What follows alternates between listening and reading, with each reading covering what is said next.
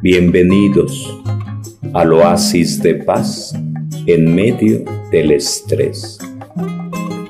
Tema 19, la ley de las prioridades.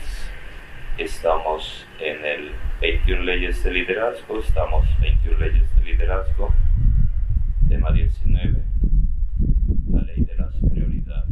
Los líderes entienden qué actividad entienden que actividad no es necesariamente realización. Podemos caer en el activismo, podemos caer en el activismo y el reto es descubrir las prioridades. Anotan en su cuaderno cuáles son tus prioridades. Anotan en su cuaderno cuáles son tus prioridades. ¿Cuáles son tus prioridades en la vida? ¿Cuáles son tus prioridades?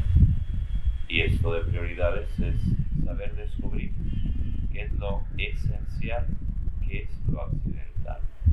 ¿Qué es lo esencial? ¿Qué es lo accidental? Saber descubrir las prioridades, saber descubrir las prioridades. Estamos en el curso de Biblia, 21 leyes de liderazgo, la ley de las prioridades, tema 19. Los líderes entienden que actividad no es necesariamente realización y vamos a buscar en la Biblia Hechos, capítulo 6, versos del 1 al 7. Hechos, capítulo 6, versos del 1 al 7. Eh, eh, súbele un poquitín más, por favor, un poquitín más. Si traen Biblia, buscan Hechos de los Apóstoles. Si traen cuaderno, van anotando. Hechos, capítulo 6, versos del 1 al 7. Hechos de los Apóstoles, versos del 1 al 7.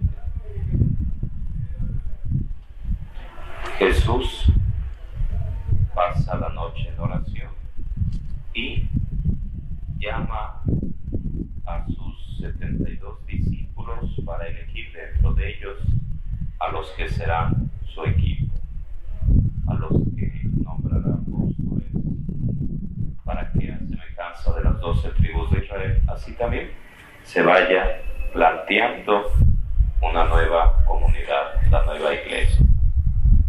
Y al frente de, de, ellos pone a Pedro, al frente de ellos pone a Pedro y le dice, tú eres Pedro, sobre esta piedra edifico mi iglesia. Y por eso una vez resucitado le dirá a Pedro, Pedro, ¿me amas? Y él dirá, sí. Y le dice Jesús, apacienta mis ovejas, apacienta mi rebaño. Tres veces, porque en tres ocasiones había negado Pedro a Jesús y lo estaba fortaleciendo, reafirmando en el puesto, en la misión. Tú eres Pedro, tú eres roca. Es Jesús que le había dicho al, al apóstol Pedro, es Jesús que le, había, que le había dicho al apóstol Pedro, ten cuidado porque el diablo, como león rugiente, ronda buscando a quien devorar y dice, resiste firme en la fe y una vez fortalecido, fortalece a tus hermanos. Una vez fortalecido, fortalece a tus hermanos. Ahora sí, vamos a, a este texto de Hechos capítulo 6, versos del 1 al 7, y vamos a leer todos, todo el pasaje, vamos a leer todo el pasaje. Así esta introducción para ir visualizando el por qué es Pedro el que da este paso. Elección de los siete.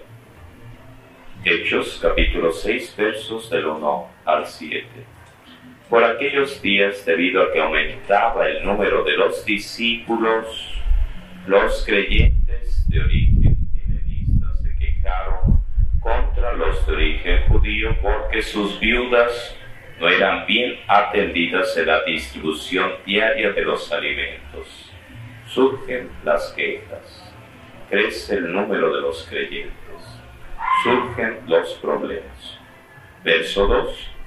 Los doce convocaron a todos los discípulos y les dijeron, no está bien que nosotros dejemos de anunciar la palabra de Dios para dedicarnos al servicio de las mesas. Ya descubre Pedro cuál es la prioridad, predicar la palabra de Dios. Estamos Hechos 6, Hechos 6, Hechos capítulo 6, versos del 1 al 7. Surgen problemas, crece la comunidad y entonces dice el apóstol, dicen los discípulos, no está bien que nosotros dejemos de anunciar la palabra de Dios para dedicarnos al servicio de las mesas. Verso 3, por tanto, elijan de entre ustedes siete hombres de buena fama, llenos del Espíritu Santo y de sabiduría, a los cuales encomendaremos este servicio. Hay un problema, se busca una solución. Hay una gran enseñanza aquí. Hay una gran enseñanza. Anotan en su cuaderno cómo reaccionas ante los problemas. Cómo reaccionas ante los problemas. Cómo reaccionas ante los problemas. Cómo reaccionas ante los problemas. Te quejas, niegas de Dios, dices groserías, golpeas, amenazas, te deprimes, ¿cómo reaccionas ante los problemas? Se te acaba el mundo, te ahogas en un vaso de agua o buscas, como dice el texto sagrado, alternativas de solución. Verso 4, para que nosotros podamos dedicarnos a la oración y al ministerio de la palabra. Otra vez, la prioridad, la evangelización, la oración. La prioridad, la prioridad que Pablo lo plantea en otras palabras cuando dice, Jesús no me eligió a bautizar, sino a predicar. Por supuesto, Pablo también bautizó, pero descubrió su prioridad. Ese punto es fundamental. Anotan en su cuaderno. ¿Para qué eres bueno? Anótalo en su cuaderno. ¿Para qué eres bueno? ¿Para qué eres bueno? ¿Cuáles son tus talentos? ¿Cuáles son tus cualidades? ¿Para qué eres bueno? ¿Para qué eres bueno? Puede ser que alguien diga, pues yo soy un inútil, yo no sirvo para nada, yo... Entonces puede ser que uno crea que no tiene nada de nada pero tendremos que buscar, tendremos que buscar. ¿Para qué eres bueno? ¿Cuáles son tus talentos? ¿Para qué eres bueno? ¿Cuáles son tus talentos? Verso 5.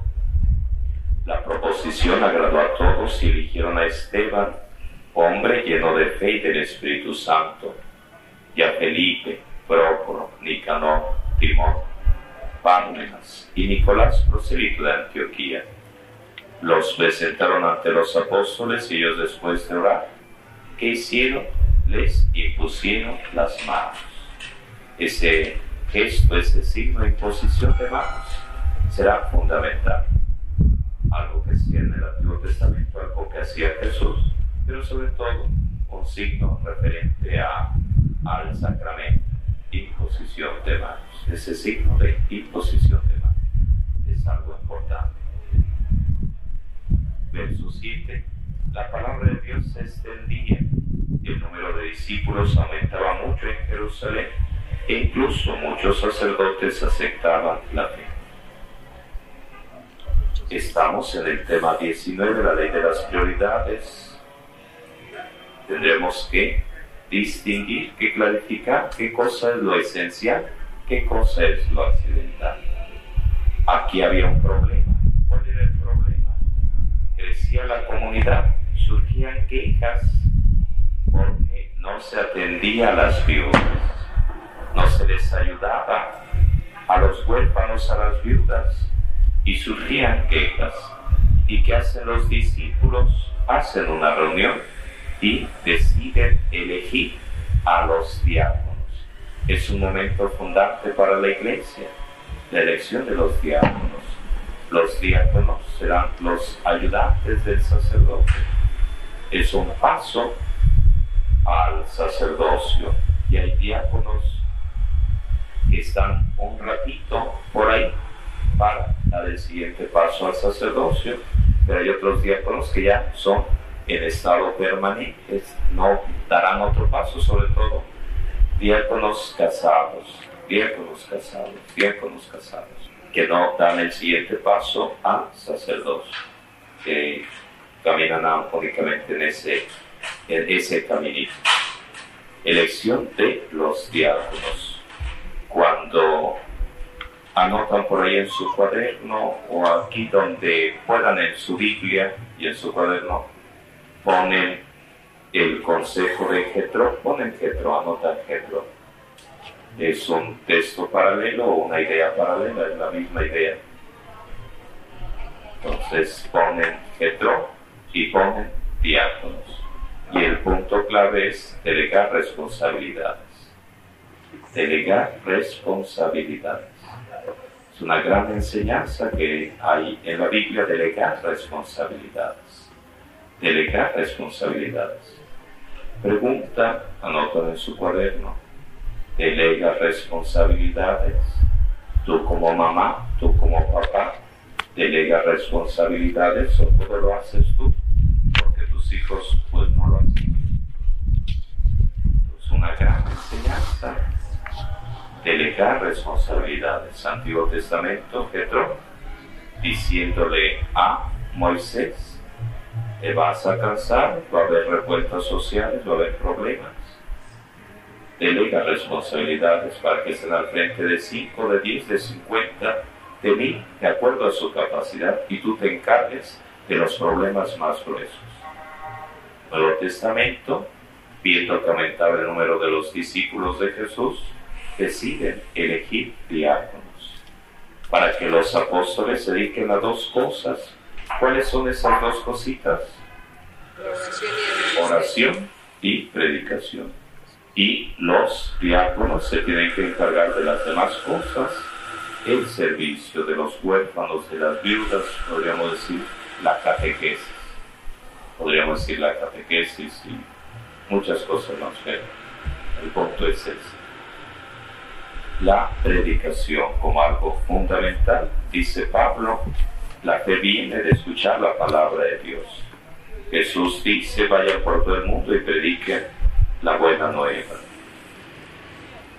Anotan en su cuaderno Esteban, van a poner quién era Esteban, qué hacía Esteban, qué le pasó a Esteban y Felipe. ¿Quién era Esteban? ¿Qué hizo Esteban? ¿Y qué hizo Felipe? Esteban, ¿qué le pasó a Esteban? Entonces, el primer mártir, Esteban. ¿Qué hizo Felipe? Hay un pasaje que nos habla de Felipe. Por ejemplo, capítulo 7 de Hechos, está el discurso de Esteban, que le recomiendo que en su casa lo lean capítulo 7, versos 54 y siguientes, muerte de Esteban.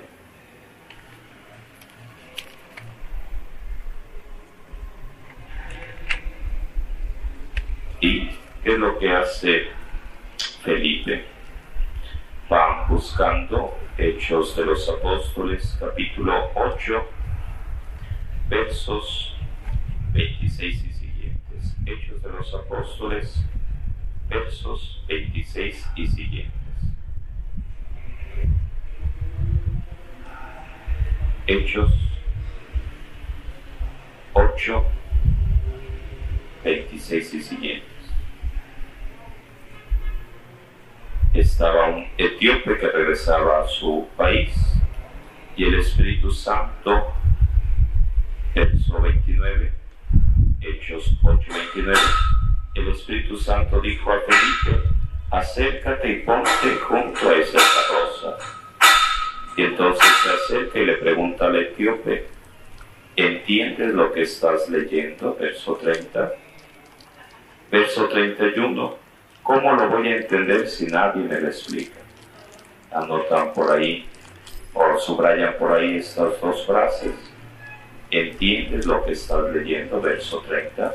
Hechos 8, verso 30 y verso 31. ¿Cómo lo voy a entender si nadie me lo explica? Verso 30 y 31. ¿Entiendes lo que estás leyendo? Santo, ¿cómo lo voy a entender si nadie me lo explica?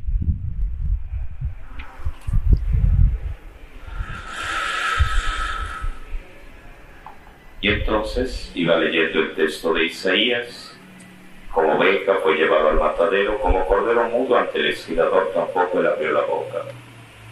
El etíope pregunta, verso 34, pregunta a Felipe, te ruego que me digas a quién se refiere el profeta, de sí o de alguien más. Y la respuesta de Felipe se refiere a Jesús. Y entonces dice el etíope aquí allá, verso 36, ¿hay algún impedimento para que me bautices? Y entonces es bautizado. El punto clave es cómo Felipe, diácono, fue dócil al Espíritu Santo. Y decía, cuando los eligieron, cuando van designándolos, verso capítulo 6, verso 3, siete hombres de buena fama, llenos del Espíritu Santo y de sabiduría.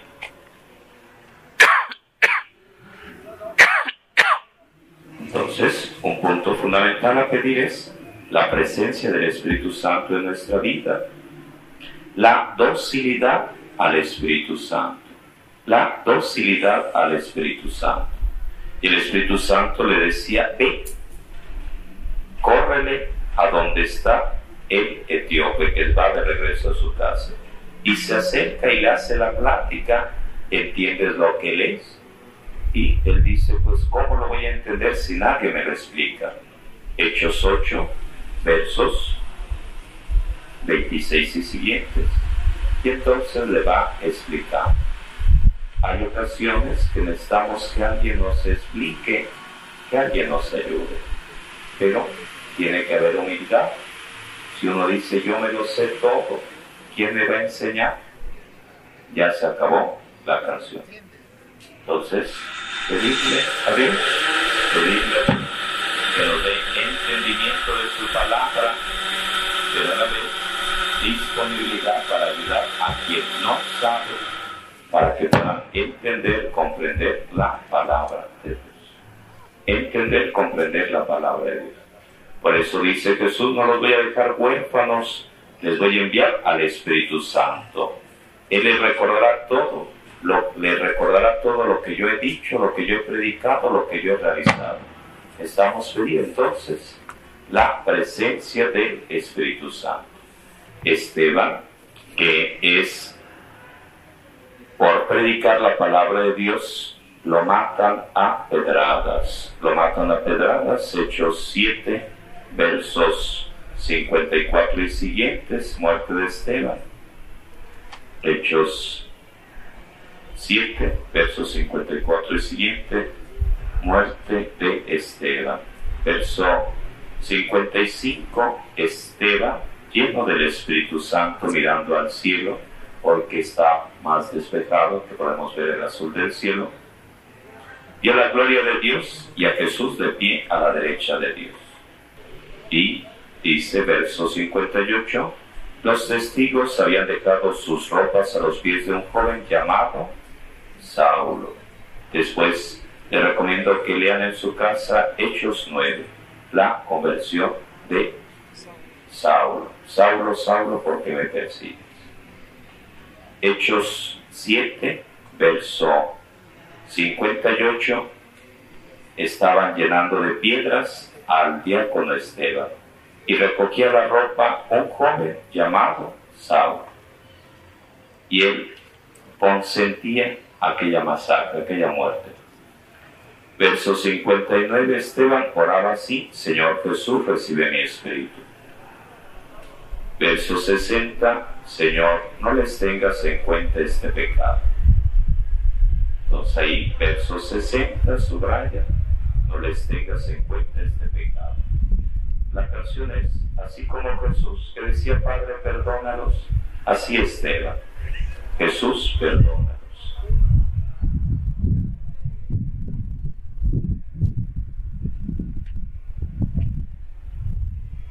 recomendarles Hechos 9 en su casita, donde nos habla de la conversión de Saulo. La conversión de Saulo. Bueno, retomamos nuevamente el, tema, tema 19, la ley de las prioridades. Nos encontramos a Pedro, apóstol. Conforme la iglesia primitiva crecía, aumentaban también sus problemas Pedro y los otros apóstoles, otros apóstoles comenzaron a escuchar rumores de quejas que algunas mujeres tenían contra los otros grupos. Las quejas tenían que ver con la forma en que se estaba realizando el ministerio. Según se puede ver en este pasaje, Pedro ni siquiera tuvo que orar. Él dijo, no es justo que nosotros dejemos la palabra de Dios para servir a las mesas Pedro no estaba sugiriendo que servir las mesas no era importante. Él solamente estaba indicando que comprendía cuáles eran sus prioridades. Pregunta que creo ya había planteado, pero pregunto nuevamente. ¿Cuáles son tus prioridades? Anotan en su cuaderno. ¿Cuáles son tus prioridades? ¿Cuáles son tus metas? ¿Cuáles son tus prioridades? A pedirle a Dios es ese discernimiento para ser distinto qué cosa es lo esencial, qué cosa es lo accidental. ¿Cuáles son tus prioridades en vida? ¿Cuáles son tus prioridades en la vida? ¿Cuáles son tus prioridades en vida?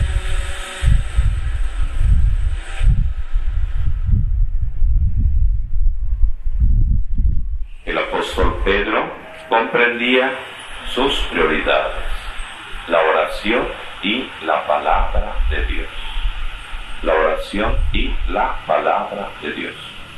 Y que las mesas debían convertirse en la prioridad de un grupo de diáconos. Lo esencial, lo accidental. Lo esencial, Pedro, los apóstoles, predicando la palabra de Dios, fortaleciéndose con la oración. Ayer decía, en voz de Pablo Apóstol, haciendo oración por los jefes gobernantes, oración de intercesión. Y que las mesas debían convertirse en la prioridad de grupo de diáconos, Pedro sabía que estaba lo suficientemente ocupado sin tratar de hacerlo todo. Este aspecto es importante, a veces uno quiere hacerlo todo, como a veces quiere ser el aconjolí de todos los modos, y no se puede, no se debe, tiene uno que aprender a delegar. Él confundiría la actividad con el logro. Entramos en el activismo y nos falta tiempo para la reflexión, para la oración, para otras cosas fundamentales. Pedro escogió sus propias prioridades y la de los diáconos basado en los dones de la persona, en la importancia estratégica de la tarea y en su habilidad para delegar actividades a las personas apropiadas escogió sus propias prioridades y la de los diáconos basado en los dones de la persona, en la importancia estratégica de la tarea y en su habilidad para delegar actividades en las personas apropiadas. Papel muy importante a remarcar es delegar responsabilidades, por eso decía Antiguo Testamento, Josué, de Antiguo Testamento, Jetro, diciéndole a Moisés, delega responsabilidades, si no, te vas a morir y no va a haber descendencia. Bienvenidos al oasis de paz en medio del estrés.